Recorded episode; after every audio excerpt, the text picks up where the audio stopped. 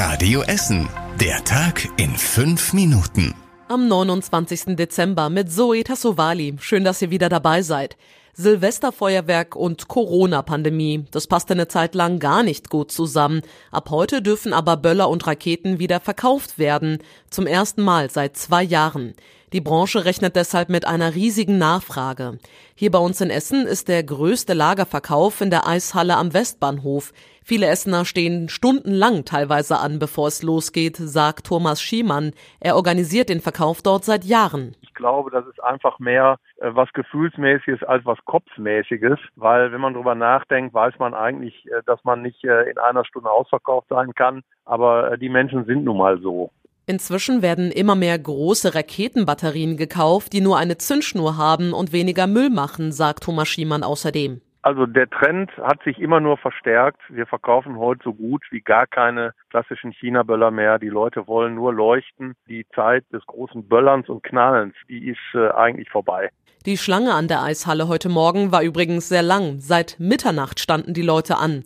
Die Schlange ging bis zum Westbahnhof, sagt uns Ahmed, der dort als Security arbeitet. Und er sagte uns auch, warum Feuerwerk an Silvester so besonders ist. Ist ja, denke ich, auch so ein Erlebnis mit Freunden, mit einer Gruppe, einfach sich einfach mal hinstellen, mit Bierchen in der Hand, Musik dabei, ist auch, gehört irgendwie anscheinend, ja, zu dem Ganzen dazu, ist nicht, es ist nicht nur Knallen. Und das sehen noch einige andere so. Unser Radio Essen Stadtreporter hat die Menschen in der langen Schlange außerdem auch gefragt, was die so ausgeben für Böller und Raketen. Riesenliste geschrieben, ganz viel Geld mitgenommen, das passt schon. Ja, also ich würde mal sagen, also ich hole für alle was, so um die 100 Euro oder so. 120, 130. Ich hoffe nicht höher. Ich denke mal so pro Kind 30, 40 Euro. Ist schon eine Menge, aber macht man ja für seine Kinder dann, ne?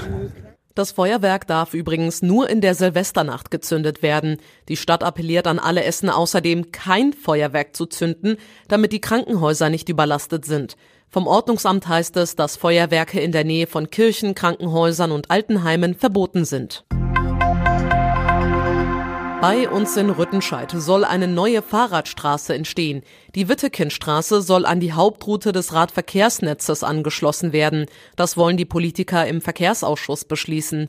Bei den Arbeiten wird die Straße erneuert, die alten Straßenbahngleise sollen komplett entfernt werden. Außerdem fallen mindestens 20 Parkplätze weg und es soll eine Umweltspur geben. Diese soll dann von der Buslinie 142 genutzt werden. Auf der Witte-Kind-Straße gilt dann Tempo 30. Das gesamte Projekt kostet 7,5 Millionen Euro. Die Essener Polizei sucht aktuell mit Fotos nach einem unbekannten Mann. Er soll Ende August eine Spendendose aus einem Laden in der Bäuminghausstraße in Altenessen Süd geklaut haben. Der Mann wurde dabei gefilmt und jetzt hat die Polizei Fotos von ihm veröffentlicht.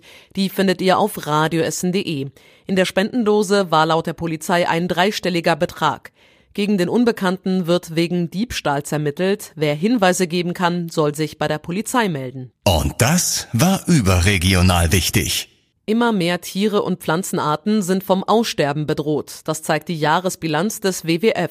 Auf der roten Liste der Umweltstiftung stehen mittlerweile mehr als 42.000 Arten. Zu den großen Verlierern 2022 gehören Rentiere, Breitmaulnashörner und Kaiserpinguine. Ihre Bestände sind besonders stark zurückgegangen. In Deutschland betrifft das unter anderem Schwebfliegen und Oderfische. Gezielte Schutzmaßnahmen könnten die Naturzerstörung aber bremsen, so der WWF. Der Bestand von Tigern in Nepal und die Zahl der Buckelwale in Australien hätten sich so erholen können. Und zum Schluss der Blick aufs Wetter. In der Nacht ist es locker bewölkt und trocken, die Werte sinken auf 6 Grad. Und soweit das Wichtigste für heute hier in unserem Podcast. Morgen früh ab 6 Uhr gibt's dann wie immer die nächsten Nachrichten aus Essen mit meinem Kollegen Tobi Bitter. Euch allen einen ruhigen Abend. Das war der Tag in fünf Minuten. Diesen und alle weiteren Radio Essen Podcasts findet ihr auf radioessen.de und überall da, wo es Podcasts gibt.